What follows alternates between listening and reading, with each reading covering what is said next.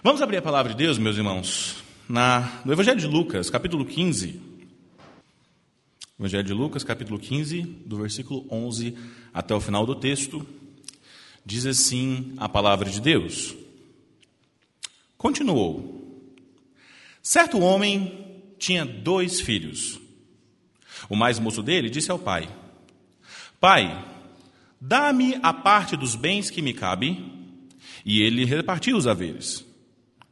Passados não muitos dias, o filho mais moço, ajuntando tudo o que era seu, partiu para uma terra distante e lá dissipou todos os seus bens, vivendo dissolutamente. Depois de ter consumido tudo, sobreveio àquele país uma grande fome e ele começou a passar necessidade. Então ele foi e se agregou a um dos cidadãos daquela terra, e este o mandou para os seus campos a guardar porcos. Ali Desejava ele fartar-se das alfarrobas que os porcos comiam, mas ninguém lhe dava nada. Então, caindo em si, disse: Quantos trabalhadores de meu pai têm pão com fartura, e eu aqui morro de fome? Levantar-me-ei, irei ter com meu pai, e lhe direi: Pai, pequei contra o céu e diante de ti já não sou digno de ser chamado teu filho. Trata-me como um dos teus trabalhadores. E levantando-se, foi para o seu pai. E levantando-se, foi-se para. Não, e levantando-se, foi para seu pai. Vinha ele ainda longe, quando seu pai o avistou, e compadecido dele, correndo, o abraçou e beijou. E o filho lhe disse: Pai, pequei contra o céu e diante de ti. Já não sou digno de ser chamado seu filho. O pai, porém, disse aos servos: Trazei depressa a melhor roupa, vestiu, ponde-lhe um anel no dedo e sandálias nos pés. Trazei também e matai o novilho cevado. Comamos e regozijemo-nos, porque este meu filho estava morto e reviveu, estava perdido e foi achado.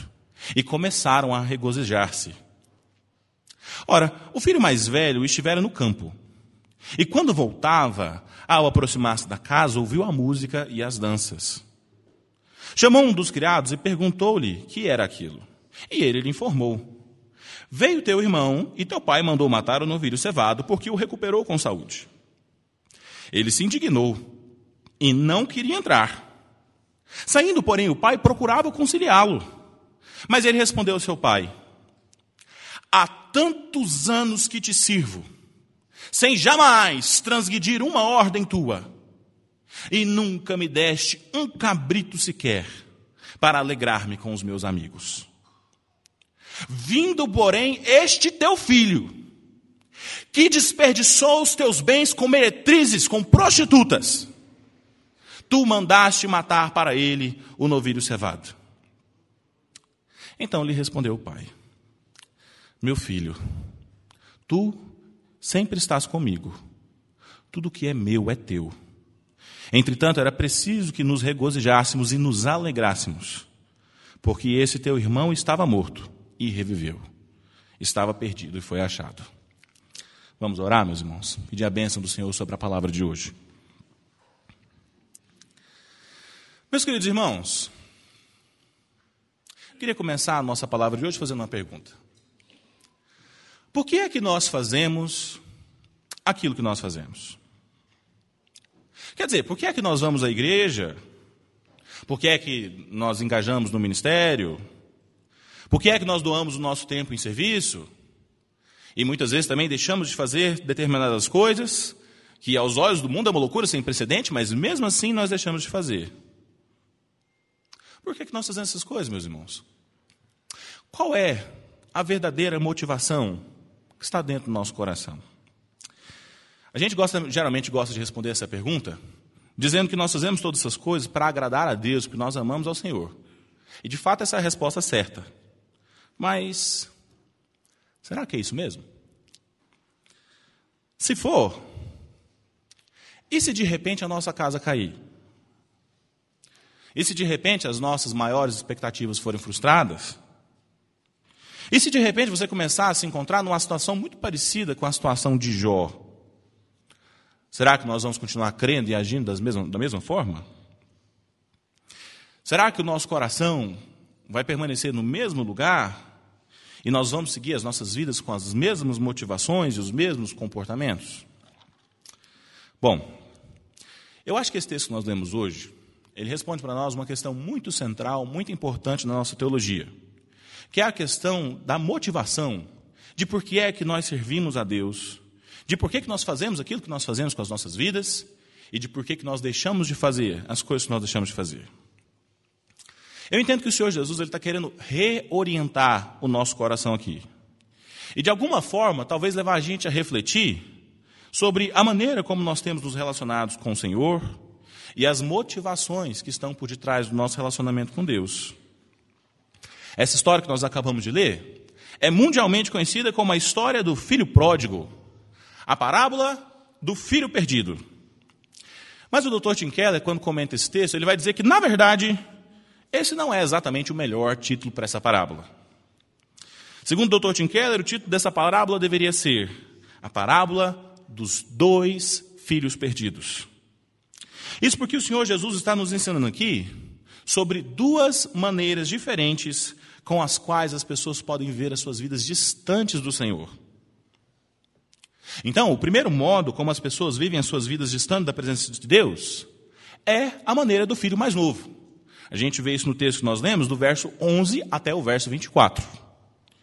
E a segunda forma como as pessoas vivem as suas vidas longes, distantes do Senhor, é do jeito do filho mais velho.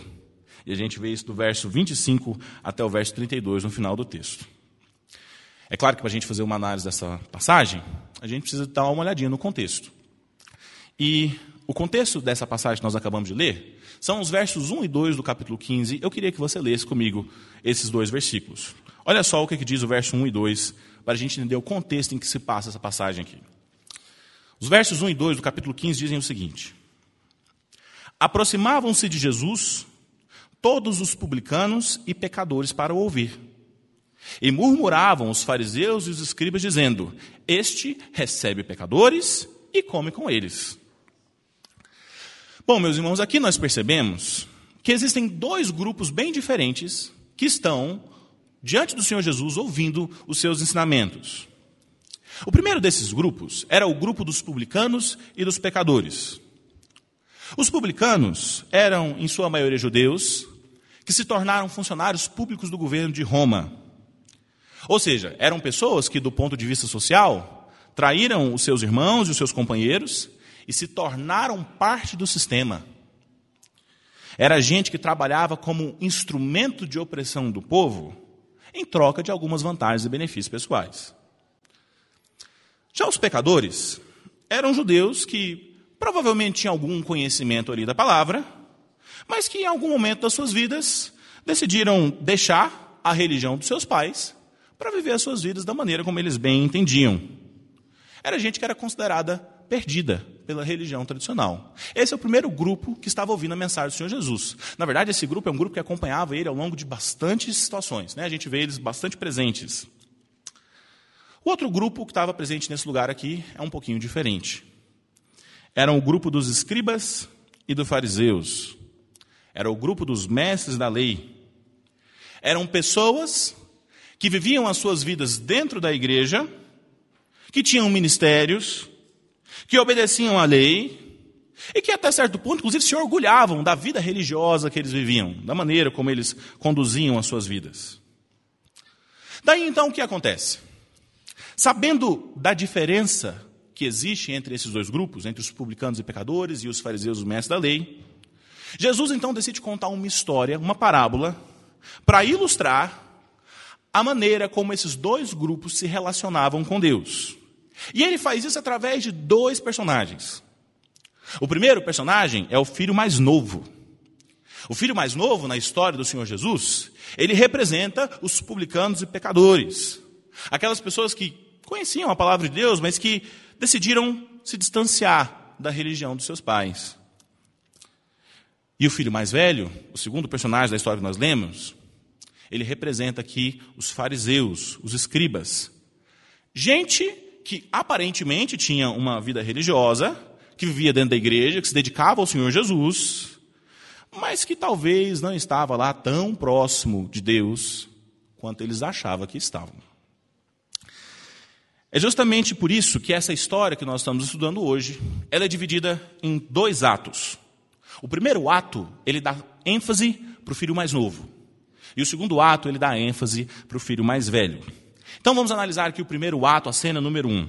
A história do filho mais novo. A cena 1 um do primeiro ato começa no versículo 12 aí do capítulo 15, que é quando o filho mais novo vira para o seu pai e diz o seguinte: Pai, Dá-me a parte dos bens que me cabe. E o texto diz que o pai lhes repartiu os haveres. Meus irmãos, a primeira cena da história que nós estamos estudando hoje começa com o filho mais novo indo até o seu pai e dizendo a ele que ele queria a sua parte da herança. Essa foi uma atitude extraordinariamente desrespeitosa, especialmente tendo em vista os padrões culturais da época. Era como se o filho mais novo tivesse dizendo para o seu pai alguma coisa mais ou menos assim. É o seguinte, coroa, você morreu para mim, cara. Daí o que é meu, que eu não tenho mais nada contigo, não. O relacionamento acaba aqui. Então você percebe que foi uma situação bastante delicada. Se isso é um negócio que já soa horrível para nós hoje, imagine naquela época. E ao contrário das expectativas da audiência do Senhor Jesus, o pai atende ao pedido do filho, ao invés de deserdá-lo, como algumas pessoas que estavam ouvindo o Senhor Jesus ali pensou, pensaram que ele faria. Né? Para que ele conseguisse fazer isso, o Dr. Tim Keller diz que o pai teve que se desfazer de algumas das suas propriedades. Isso porque na tradição judaica, a divisão da herança funcionava mais ou menos assim. Quando o pai morria, dois terços dos bens ficavam para o filho mais velho. E um terço dos bens ficava para o restante dos filhos. Como eles eram dois, desfazer-se de um terço das suas propriedades não era algo simples de se fazer. Então ele provavelmente teve que vender parte das suas propriedades para atender o pedido do filho. E aí o que acontece? O filho mais novo vai para uma terra estranha, para um território pagão, e ele começa a esbanjar o seu dinheiro com prostitutas e com meretrizes, como o texto vai dizer para nós. Até que em um determinado momento o dinheiro daquele jovem acaba, aquele país começa a passar por uma grande fome e ele se vê obrigado então a trabalhar como cuidador de porcos. Como é que eu sei que esse rapaz estava vivendo em um país estrangeiro? Como é que eu sei que esse rapaz estava em território pagão? Nós sabemos disso, queridos, porque o texto diz para nós que ele trabalhou como cuidador de porcos. E como vocês sabem, os judeus não são lá muito chegados a suínos. Né? Então, ele estava em território estrangeiro, em território pagão. E aí, depois que aquele rapaz começa a trabalhar como cuidador de porcos, o texto nos conta que a fome era tão grande que ele tinha vontade de comer a comida que os porcos comiam. Veja só a situação desse rapaz. Então, quando ele cai em si, ele se lembra do seu pai, e diz alguma coisa mais ou menos assim: Poxa, quantos trabalhadores do meu pai têm comida de sobra? E eu aqui, passando fome, morrendo de inveja desses porcos. De maneira que ele decide então voltar para a terra do seu pai e se tornar um dos seus trabalhadores. Observe que em nenhum momento ele cria a ilusão de que ele vai retornar para sua casa e então vai ser recebido na posição de filho. A esperança dele é que quando ele retornar, ele seja recebido como um dos seus trabalhadores. Mas por que isso acontece, queridos? Isso acontece, meus irmãos, porque os judeus tinham uma tradição oral que era passada de geração em geração pelos rabis. E que os judeus do segundo templo consideravam tão palavra de Deus quanto, por exemplo, a Torá que foi deixada por Moisés. Não era, mas os judeus consideravam que era. Tanto é verdade que você frequentemente vai ver os judeus batendo boca com Jesus a respeito de detalhes da lei que, na verdade, Moisés nunca escreveu. Mas eles consideravam a palavra de Deus, apesar de que não fosse. Né? E uma das coisas que você encontra nessa tradição oral, nessa Torá oral que os judeus criaram, né? no Peshat, no Midrashim, no Talmud, é a ideia de que determinados pecados eles não podem simplesmente serem perdoados. Existem pecados que eles precisam ser restituídos, que eles precisam ser reparados. E essa era a condição do filho mais novo. Na cabeça daquele rapaz, ele sabia que ele não seria aceito como filho. Mas de repente, se ele se tornasse um dos trabalhadores do seu pai, quem sabe ele poderia ir pagando a dívida que ele tinha com seu pai, direto na fonte, retido no salário. Né? É por isso que ele diz para o seu pai isso que está aí no verso 21. Lê comigo o verso 21, por favor. Olha só o que, que diz o verso 21.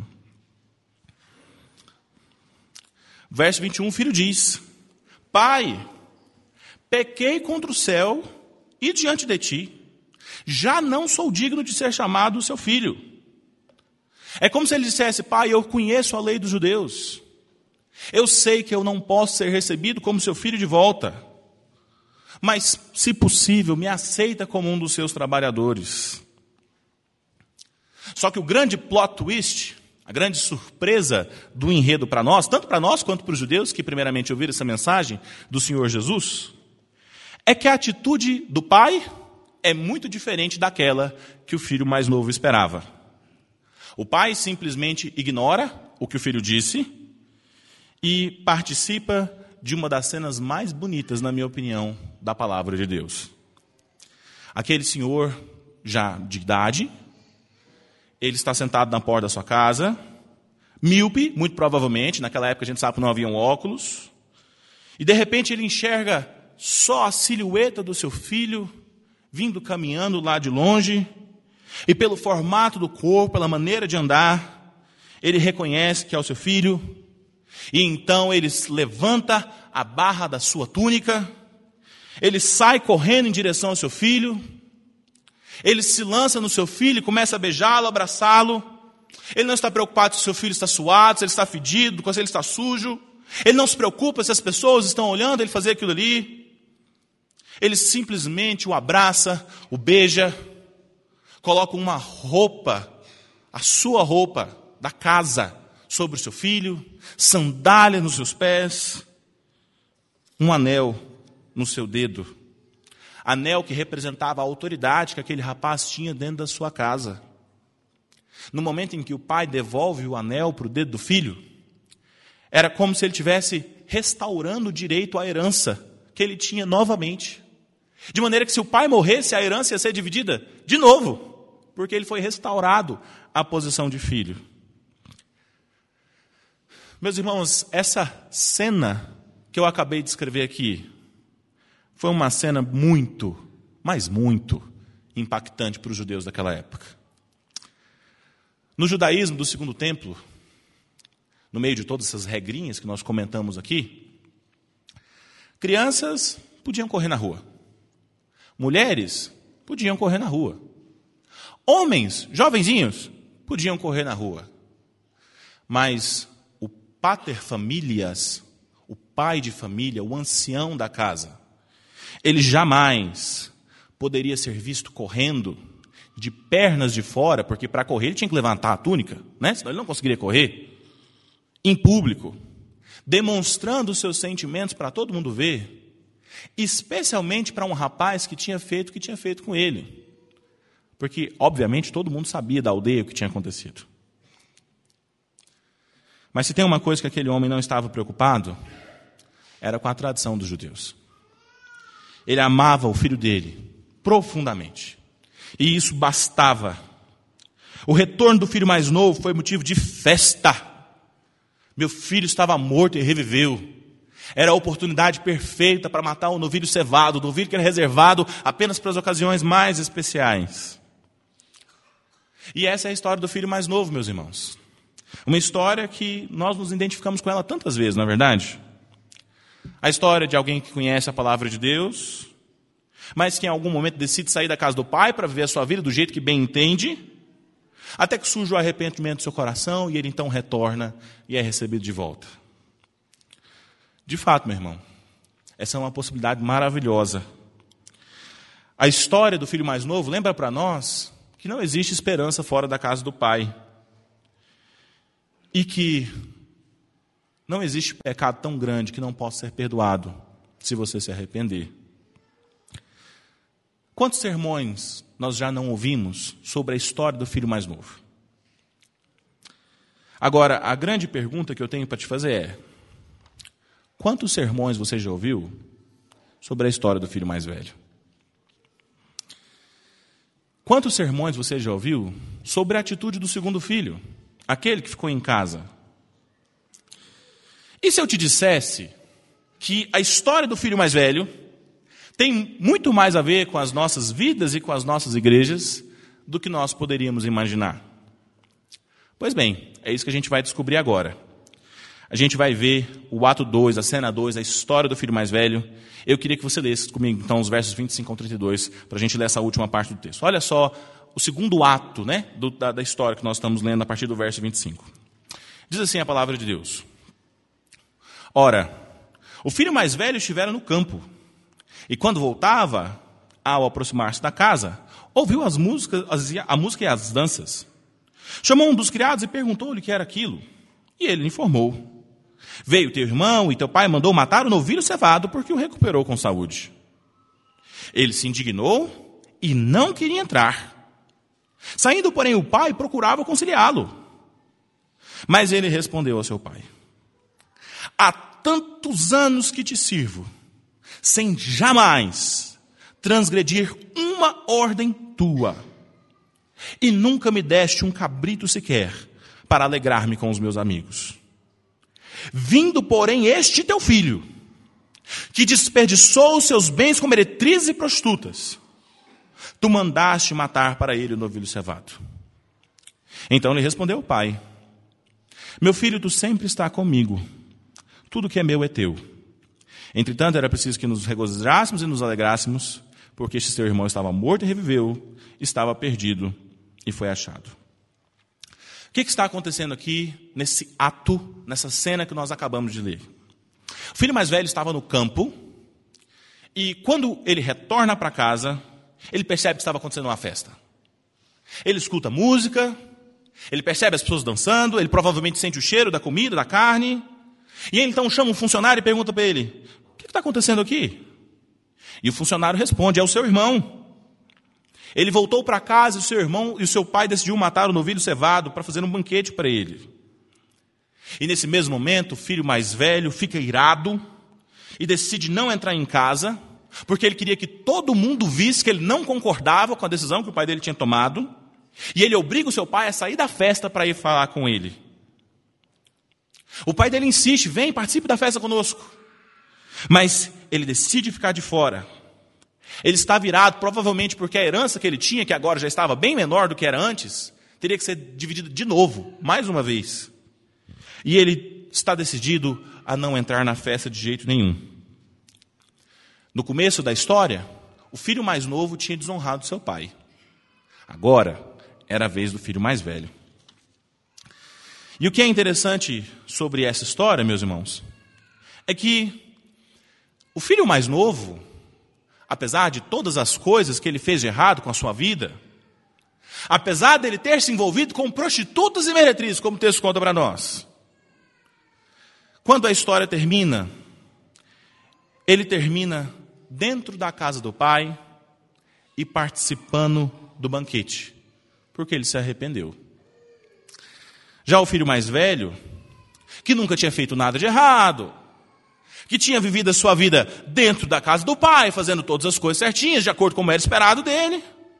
Termina a história que o Senhor Jesus está contando para nós, não somente do lado de fora da casa, não participando do banquete, como também com um relacionamento rompido com seu pai. Eu consigo imaginar a audiência do Senhor Jesus nas pontas dos pés, esperando desfecho dessa história. Mas, como é próprio do Senhor Jesus, ele não dá um desfecho.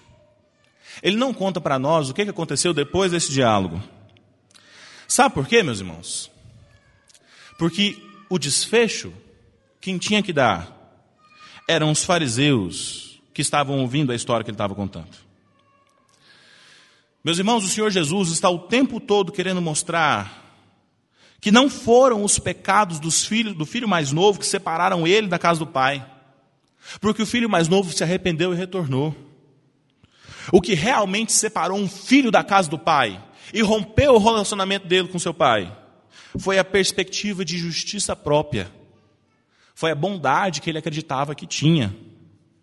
Não foi a vida errada que ele vê, os pecados que ele cometeu, mas foram as coisas boas que ele achava que tinha feito. Apesar da gente dar tanta atenção sempre para a história do filho mais novo, a verdade é que as nossas igrejas estão muito mais cheias de filhos mais velhos do que nós gostaríamos que estivessem. No fundo, no fundo, meus irmãos, o filho mais velho queria as mesmas coisas que o filho mais novo. Ele também queria ter acesso às propriedades, aos bens do pai. Ele também queria ter direito de fazer o que ele bem entendesse com as coisas que ele achava que lhe pertenciam.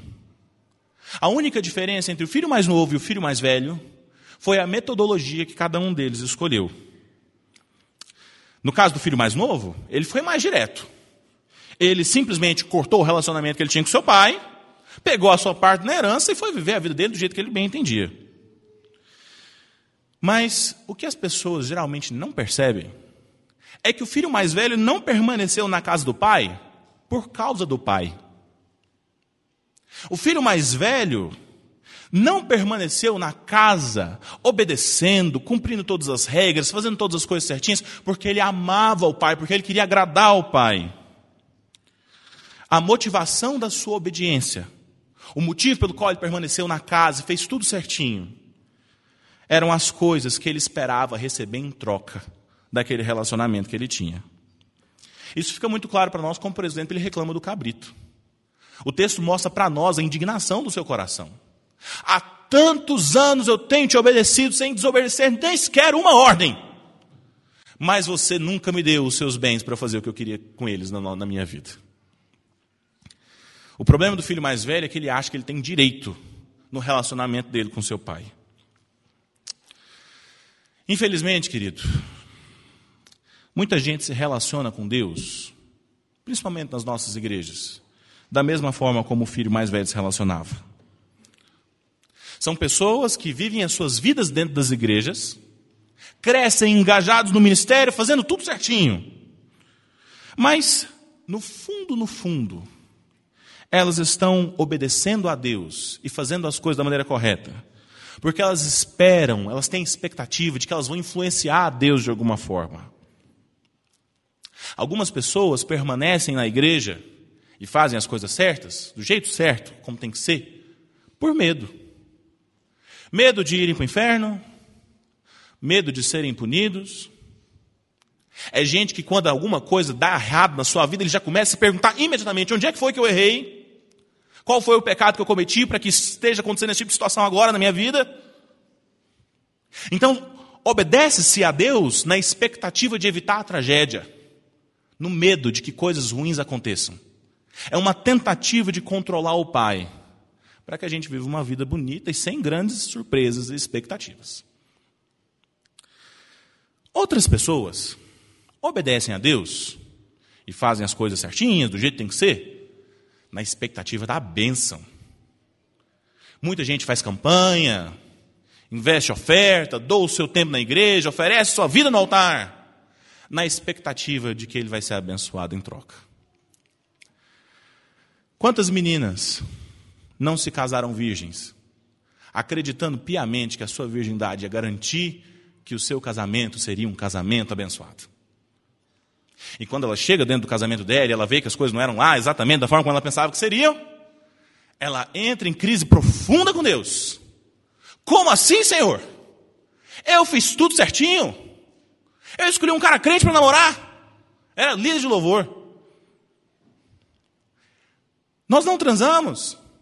A gente se guardou até o casamento. Como assim? E aí sabe o que acontece com esse tipo de pessoa? Quando as expectativas são frustradas e as coisas não acontecem da forma como elas esperavam, elas se revoltam contra Deus. Exatamente igual o filho mais velho. Porque no fundo, no fundo, elas achavam que elas tinham algum direito. Eu fiz. Está aqui. Cadê a minha parte? Dr. Schinkeller conta uma história para ilustrar essa situação que eu achei maravilhosa, eu quis trazê-la para vocês também. Ele diz mais ou menos assim: certa feita, o Senhor Jesus estava caminhando com os apóstolos. Em um determinado momento, então, o Senhor Jesus pede que os apóstolos carreguem uma pedra. Eles dizem assim, queridos, eu queria que vocês carregassem uma pedra para mim. E então, cada apóstolo escolhe uma pedra de um formato diferente, com um tamanho diferente. E eles então carregam, carregam aquelas pedras por alguns quilômetros. Quando chega a hora do almoço, o Senhor Jesus pede que eles mostrem as pedras que cada um pegou. Então ele, ele transforma aquelas pedras em pães. E aquelas pedras, então, é, se transformam no almoço deles. O problema é que o apóstolo Pedro, muito esperto, tinha pegado uma pedra desse tamanhozinho, né? Carregar peso para quê? Colocou ali, dando pedra pequenininha e tal. E quando chegou a hora do almoço, ele ficou com muita fome, né? Ele não satisfez suas necessidades. Pois bem, o Senhor Jesus continuou a sua viagem, os apóstolos seguiram ele. Lá pelas tantas da tarde, o Senhor Jesus Cristo mais uma vez pede para os apóstolos: Queridos, eu queria que vocês carregassem uma pedra para mim. E aí o apóstolo Pedro, muito esperto, né? Já ciente do que tinha acontecido, ele fala assim: Rapaz, vou pegar uma das maiores pedras que eu encontrar, né? Ele pega, ele carrega um trambolho enorme e ele vai e até de noite carregando aquela pedra com a maior dificuldade do mundo. Quando chega a boca da noite, o Senhor Jesus para a comitiva na frente de um lago e ele diz para os apóstolos: Queridos, agora eu quero que vocês joguem essas pedras no lago. E aí então o apóstolo Pedro fica muito revoltado com aquilo que aconteceu. E ele vai contar para o Senhor Jesus, tirar satisfação com o que estava acontecendo, e fala: Senhor Jesus, como é que é esse negócio, rapaz? O senhor disse para a gente carregar uma pedra, eu peguei uma pequena, era o nosso almoço. Agora que foi a segunda vez, eu peguei uma grandona, o senhor mandou jogar no lago, como é que é esse negócio? Ao que o Senhor Jesus então vira para o apóstolo Pedro e responde para ele assim: Pedro, em todos os momentos, todas as vezes, eu pedi que vocês carregassem uma pedra para mim. E tudo o que você fez, desde o princípio, foi carregar uma pedra para você. Tem gente que se relaciona com Deus exatamente igual à historinha do apóstolo Pedro. Vive a sua vida cristã e se relaciona com Deus, faz as coisas para Deus ou deixa de fazer na expectativa de ser abençoado ou de não ser punido. É sempre o eu que está em evidência. Então, meus queridos irmãos, eu queria retomar aquela pergunta que eu fiz no início da nossa palavra. Por que é que você faz as coisas que você faz? Por que é que nós nos engajamos no ministério? Por que é que nós servimos a Deus? Por que é que nós deixamos de fazer tantas coisas que aos olhos do mundo são loucura? A resposta certa tem que ser: nós fazemos o que nós fazemos porque nós amamos ao Senhor. Nós queremos agradar, nós queremos fazer feliz o nosso Deus que nós servimos. Se essa for a disposição do seu coração, então, meu irmão, pode acontecer igual aconteceu com Jó. Você vai continuar servindo ao Senhor. Porque você, quando você serve ao Senhor, você não está interessado nas mãos do Senhor e no que elas podem fazer. Você não está preocupado com as propriedades e com os bens do Pai. Você quer o Pai em si. Mas se você serve ao Senhor, pensando em você mesmo, na primeira oportunidade em que as suas expectativas forem frustradas, na primeira oportunidade em que a sua maneira de ver o mundo entrar em colapso e você passar por coisas que você nunca esperava, você vai se revoltar contra Deus. E vai parecer aqueles filhos adolescentes que começam a fazer coisas erradas para chamar a atenção do pai. Eu queria terminar, queridos, falando para vocês uma coisa que o Dr. Tim Keller fala no livro que é, me chamou muita atenção, é muito interessante. Essa parábola é conhecida como a parábola do filho pródigo, porque a palavra pródigo quer dizer gastador, esbanjador, aquele que gasta tudo que tem até o último centavo. Mas o verdadeiro personagem pródigo dessa história é o pai, que está disposto a pagar tudo para ter de volta o seu filho. Ele não se importa de ter perdido um terço dos seus bens, ele está disposto, inclusive, a entregar de novo. Porque ele realmente é o personagem que paga a dívida do, do, do seu filho mais novo. E eu queria te dizer, meus irmãos, que existe de fato um Deus pródigo que reconcilia filhos mais velhos e filhos mais novos, como eu e como você. Existe esperança para a sua vida. Tanto se você for o filho mais novo, que está vivendo a sua vida nesse momento longe da presença de Deus, fazendo todas as coisas erradas. Como também existe esperança para você que está aqui todos os dias, quase de segunda a segunda, mas que se relaciona com Deus pelos motivos errados. Seja qual for o caso, a palavra de Deus diz para nós que nós precisamos nos arrepender e nos reconciliar com o Senhor. O nosso Deus é um Deus pródigo, que paga a nossa dívida que nós não conseguimos pagar. E esse perdão está disponível para você. Vamos orar? Senhor Deus, obrigado por essa palavra, Pai. Obrigado por esse ensino que nós recebemos. Nos ajuda, Deus, a não sermos o filho mais novo, que vira as costas para o Senhor e vive a sua vida como se o Senhor não existisse. Mas ao mesmo tempo, Deus ajuda-nos a não sermos também o filho mais velho, que permanece dentro da casa do Pai e faz todas as coisas certinhas.